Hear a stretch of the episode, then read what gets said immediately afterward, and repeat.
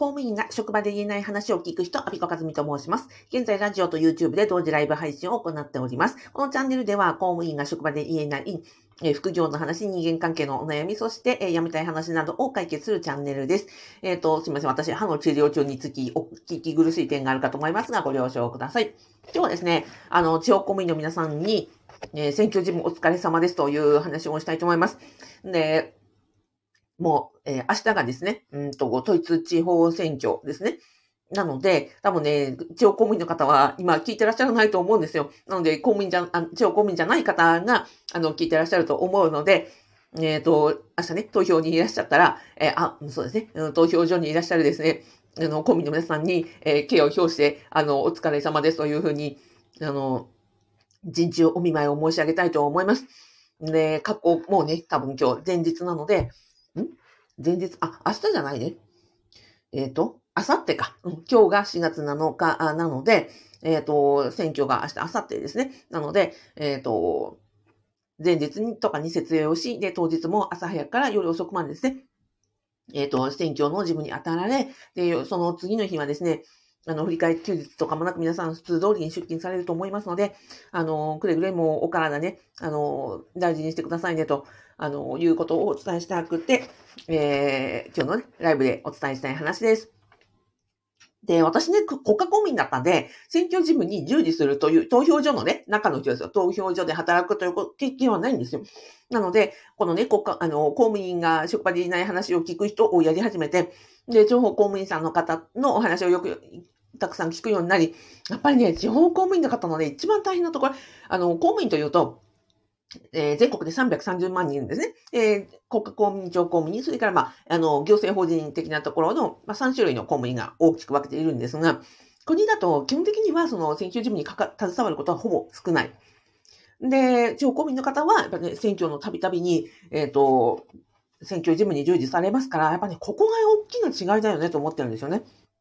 いえ、国の公務員よりも地方公務員の方の方がお給料高いんですが、実は私この選挙事務って大きいんじゃないかなっていうふうに思ってるところです。非常に負荷高いですよね。で、この負荷が高いという話をね、あの、まとめたいと思うんですが、えっ、ー、と、そもそもその、公務員の仕事の中で、選挙って、その、憲法ですよ。憲法由来の仕事なので、まあ、行政がやってることって必ず法律的なね、ベースがあって法律に基づいて、えっ、ー、と、やっていくのが基本なんですが、その法律の中でも、でえー、キングオブキングですよ。えー、最もその法律、日本の法律の中の一番あのトップである憲法に由来する仕事って、まあそれだけその重みがあるし、えっ、と、間違っちゃいけないし、重大なことですよと。なので他の法律のももちろん大事ではありますが、えっ、と、キングの法律なので、まあこれ、まあ、重要な、どうで言えば非常に重要。え特にその投票、投開票とかね、その選挙事務で何か、あの、間違ったりとか、あの、ありえないそのミスがあったりした場合には、あの、国民のね、えっ、ー、と、参政権に関わる問題ですから、裁判でほら、一票の格差がどうのとか、あの、いう問題になったりとか、まあ、非常に大問題になるわけですよ。で、他の仕事が間違っていいとかそういう意味ではなくて、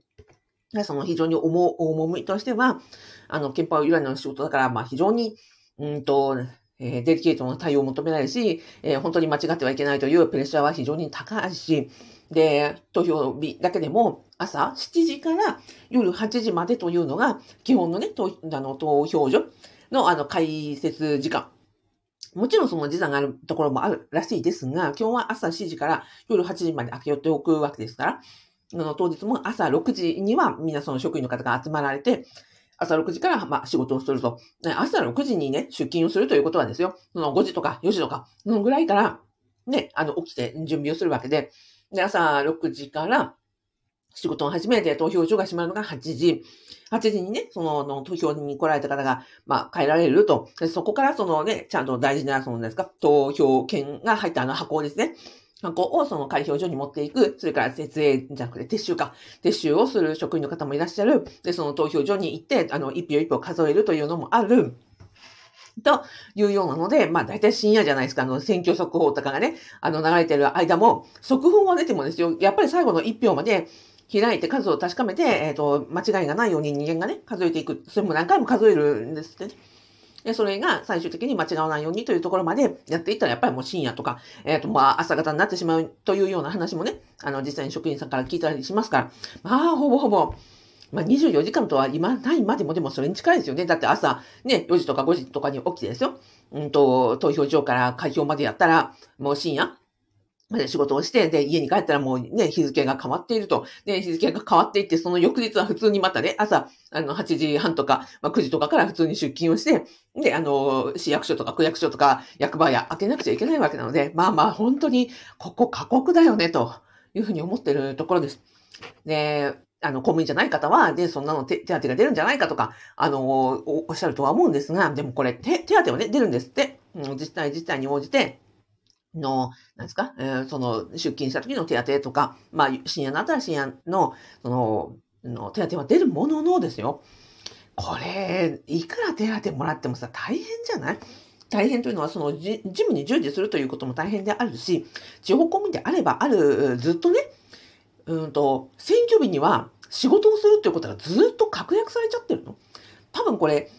現場のこともわかんないけど、多分選挙、選挙の事務を休むっていうのは、相当、なんか、親が亡くなりましたとか、自分がなんかもうお腹が大きくて、えー、出産間近ですとか、そのぐらいのね、人間の生き死に関わるような、ああと自分がね、なんか入院して手術で出られませんとかですよ。本当にその人間の意識心理に関わるぐらいの理由がないと、この選挙事務休むっていうことは多分なんかありえないんじゃないかと思うんですよね。ということは、選挙のたびたびたびに、ずっとずっとその日は、その日の前後ですよ。その日、えー、前日、あの、翌日というのは、ずっと出勤がね、確約されてるわけなので、それって相当縛りきついよねって思うんですよね。だからね、公務員試験を受験される方の場合には、あの国家公務員か地方公務員かってそんなにね、変わらないと、なんなら地方公務員の方が転勤がなくて、給料が高いから地方公務員の方が人気なんですが、いやでもね、選挙のことは本当、受験生の時は考えた方がいいよと思いますよ。それぐらいやっぱり重いですよ。大変ですよ。で、というふうに思います。なので、だからそう、選挙があるたびに、えー、っと、もちろんね、そのなんか旅行に行くとかさ、あの、家族のなんか行事があるとかさ、うん、どっかに行きたいとかそういうのも全部、あの、なしになっちゃうわけでしょ？うん、それって大変ですよね。で、じゃあ選挙の頻度がどういうふう、いく、どのぐらいあるのかっていうことで、さっき確認しました。東京都の、えー、選挙管理委員会の、えー、ホームページを見ましたらね、えー、令和4年に、え東京都下で行われた選挙が何回あったか。何回だと思います？びっくりしちゃった。令和4年に実際に東京とかで行われた選挙って、国の選挙が1回、それから区、市、町村の選挙、まあ東京とかなので、いろんなね、区とか、あの、市とか村とかありますけど、あのね、31回だった。え、びっくりじゃない？えっ、ー、と、国の選挙が1回で、東京とかね。で、その自治体に応じて、えー、市区町村に、えー、の選挙は東京とかで年間1年に31回行われていたんですよ。ということは、まあ、全部にね、関わっているのは、まあ、だから選挙管理委員会の皆さんはもう、年間31回 ?32 回の、あれって大体日曜日ですからね。日曜日が多分出勤なんですよ。すごくないですか？だから、うんと、そうで、えー、東京都の選挙管理委員会の皆さんは、その都度その都度、まあ、管理業務に追われるでしょうから、年間31回、だからほぼ、えー、52週、年間52週のうち32回は選挙事務に、えー、と出てらっしゃったということになるでしょう。それから、全部のその選挙に関わる方は、その自治体自治体では区とかね、市ではないにしろですよ。例えばその新宿区とか、えー、日野市とか松田市とか、えっ、ー、と、三宅村とかね、というレベルでそのご自身の実態のところには、あの、が関係するとは思うんですが、それでもね、年間そうやってあの確実に出勤しなくちゃいけない、えー、日曜日、土曜日、そして翌日のね、休めない月曜日というのがあるというのは、まあ、どれだけの拘束力が高いかなというふうに思うと、その当日のね、朝から晩までも24時間労働みたいな過酷な部分と、あの、そこのね、高速度を考えても非常に負荷高いよねっていうふうに思うところです。なので、えっ、ー、と、今週が、今月2回あるんですかね。うんと、場所によっては、市、うん、政令指定都市だと4月9と、えっ、ー、と、4月 23? えっ、ー、と、場所に、実態にもよるみたいですけども、あの、多いところは今年間、あ今月だけで2回ね、選挙があるので、本当に本当にあの、お体ね、気をつけて、あの、休憩少しは取れるように